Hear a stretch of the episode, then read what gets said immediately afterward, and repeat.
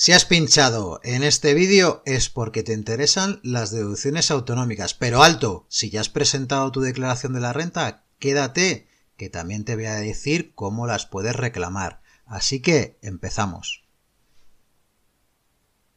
Bueno, como te he dicho en la cabecera del vídeo, te voy a enseñar a buscar las deducciones autonómicas y si ya has sido de dedo rápido y ya has presentado tu declaración de la renta, no te preocupes porque estamos en plazo y le podemos hacer un escrito a la agencia tributaria si se te ha olvidado incluir alguna, así que no te preocupes. Y ahora te voy a enseñar la web de la propia agencia tributaria donde nos indica claramente qué deducciones autonómicas te podrías aplicar y los requisitos que tienes que cumplir para poder hacerlo. Vamos a leer un par al azar de distintas comunidades y, ya verás cómo viene todo explicado, ¿vale? Que normalmente la agencia tributaria explica la información, aunque a veces las pone de un, modo un poco complicado, pero está ahí si sabemos buscarla. Y yo te voy a enseñar a hacerlo perfectamente. Bueno, pues lo primero que tenemos que hacer es buscar en Google y vamos a poner deducciones autonómicas. Y como puedes observar, aparecen dos búsquedas, pues no es la primera búsqueda. ¿Por qué? Porque en la primera búsqueda sí que es verdad que nos dice las distintas deducciones autonómicas, pero no me dice los requisitos. Entonces me voy otra vez para atrás y pincho la segunda opción, que es esta extraña, que es complementación y RPF, anexo B1, B2, B3, B4 y B5. Y ahora, como puedes observar, aquí me aparecen las distintas comunidades autónomas. Yo normalmente con mis clientes, sobre todo trabajo en Castilla-La Mancha y en Madrid, aunque también tengo gente de Andalucía, de Galicia y de alguna otra región, ¿vale? Pero como vamos a poner un ejemplo, pues vamos a utilizar Madrid y otra de Castilla-La Mancha. Vale, pues mira, en la Comunidad de Madrid vamos a ver una que me parece siempre interesante. Esta. Si eres una persona joven que se ha dado de alta el año pasado por primera vez en el censo de empresarios y profesionales, tienes derecho a una deducción de 1.000 euros, que está súper bien. Entonces, ¿qué te dice? Que la actividad principal debe desarrollarse en la Comunidad de Madrid y que el contribuyente debe mantenerse en el citado censo al menos un año desde el alta prácticamente si te has dado el año pasado, no sé que sea finales de año, pues ya prácticamente vas a tener ese año, o sea que te merece la pena prácticamente aplicar esta deducción si te has dado de alta por primera vez, ¿vale? Y luego otra de Madrid que también quiero ver que me parece interesante.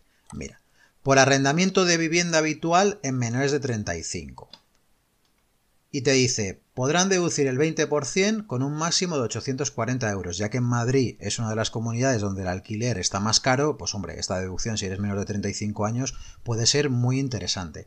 Ahora bien, te exige una serie de requisitos que te los dice aquí. Las cantidades abonadas por el, arrendamiento deben superar el 10% de la base imponible, entendiendo como tal la suma de la base imponible general y la del ahorro del contribuyente. Este requisito será controlado por el programa. Vale, entonces ya te dice que automáticamente este requisito te lo va a controlar el propio renta web, ¿vale? O sea que de este no hay que preocuparse. Los contribuyentes deberán estar en posesión de una copia del resguardo del depósito de la fianza correspondiente en el IBIMA, en el Instituto de Vivienda de la Comunidad de Madrid. Esto es súper importante. Si tu casero o casera no ha eh, registrado la fianza, que puede ser algo común, pues eh, tampoco te vas a poder aplicar la deducción, ¿vale? Y luego aquí te habla de base general que no puede exceder cuando estás en individual de 25.620 y en conjunta de 36.200. Y te dice también que este requisito será controlado por el programa, por lo tanto también sabes que te lo va a controlar el renta web, ¿vale? Así que el que tienes que estar pendiente es del de la fianza, que este es uno de los requisitos, ¿vale? Y ahora me voy a ir a Castilla-La Mancha, ¿vale? Me voy, me voy para atrás, me vuelvo a ir para atrás y me voy a ir a Castilla-La Mancha.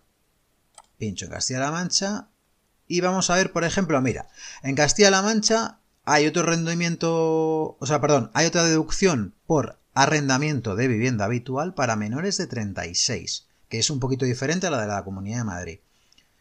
Aquí te dice que puede ser hasta el 15%, pero con un máximo de 450. Pero cuando vives en un. cuando tu domicilio habitual está en un municipio de Castilla-La Mancha, que es eh, de hasta 2.500, o es de entre 2.500 y 10.000, pero estás a más de 30 kilómetros de un núcleo de 50.000, puede llegar al 20%. ¿Qué te dice aquí? Que a la fecha de devengo tengas la edad, por supuesto.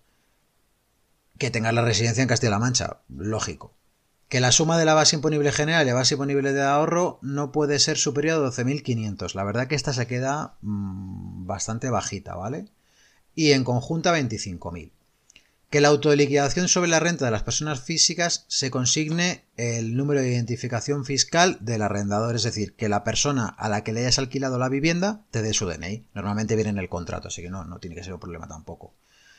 Y esta aquí puede ser el punto problemático el impuesto de actos, eh, el impuesto sobre transmisiones patrimoniales y actos jurídicos documentados, modalidad de transmisiones patrimoniales onerosas. Vale, este es un requisito que se debe hacer. Siempre ha estado. Lo que pasa que antes costaba dinero y a partir, no recuerdo, creo que fue en enero de 2019, lo tienes que presentar y es a cero, pero hay que presentarlo. Y esto también mm, se suele olvidar bastante. Entonces, que sepas que si Hacienda te hace una complementaria y te pide esta documentación y no tienes esto, no te lo vas a poder aplicar, por lo tanto te va a reclamar el dinero que te hayas deducido. Así que hay que tener cuidado con estas cosillas, ¿vale? Entonces, simplemente es leer bien las deducciones y entender un poco lo que se pone. Y esto es la manera de encontrar todas las deducciones autonómicas de todos, de todos los sitios. Mira, si te pinchas en, yo que sé, en Cantabria, hay alguna curiosa. Mira, en Cantabria tienes una por gastos por enfermedad. Yo también tengo un cliente en Cantabria. Y, y puedes deducir. Entonces aquí te dice las condiciones y te lo explica te dice que tiene un límite de 500 en, declaración individual y de 700 en conjunta. Entonces, ¿tú qué tienes que hacer aquí? Pues pedir la factura de gastos por enfermedad, ¿vale? Y te explica aquí exactamente todo lo que tienes que cumplir con los requisitos. Esta de, de Cantabria. Y es que me podía estar así un montón de tiempo, ¿vale? Normalmente también tienes una que suele estar en bastantes eh, por nacimiento de hijo, Así que, hay distintas, eh, en distintas comunidades. Entonces, yo que te recomiendo que tú en tu comunidad vayas a a esta web, te lo leas tranquilamente y es la manera que tienes de averiguar si te corresponde o no la deducción. Y otra cosa que también me parece muy importante, si este año no te has podido aplicar ciertas deducciones, también es bueno que las analices para el año que viene las que te podrías acoger. Normalmente estas deducciones no suelen cambiar mucho. Hay algunos cambios a veces, pero normalmente no suelen cambiar mucho. Entonces también te recomiendo que te prepares para el año que viene, ¿vale? Y como lo prometido es deuda, si eres de las personas que ya has presentado la declaración de la renta, te recomiendo que si te corresponde alguna deducción o se te ha pasado, puedes hacer un escrito a la agencia tributaria y ellos estudiarán el caso y si te corresponde de verdad esta deducción, te lo van a devolver sin ningún tipo de problema ese dinero o si, o si te ha tocado pagar y luego te tocaba pagar menos, también te lo van a devolver. Así que no te preocupes. Y sin nada más, te quiero invitar a que te suscribas a mi lista de mail, donde doy consejos de educación financiera y además te regalo una guía de cómo empezar a ordenar tus finanzas personales. Así que nada, suscríbete. Hasta luego.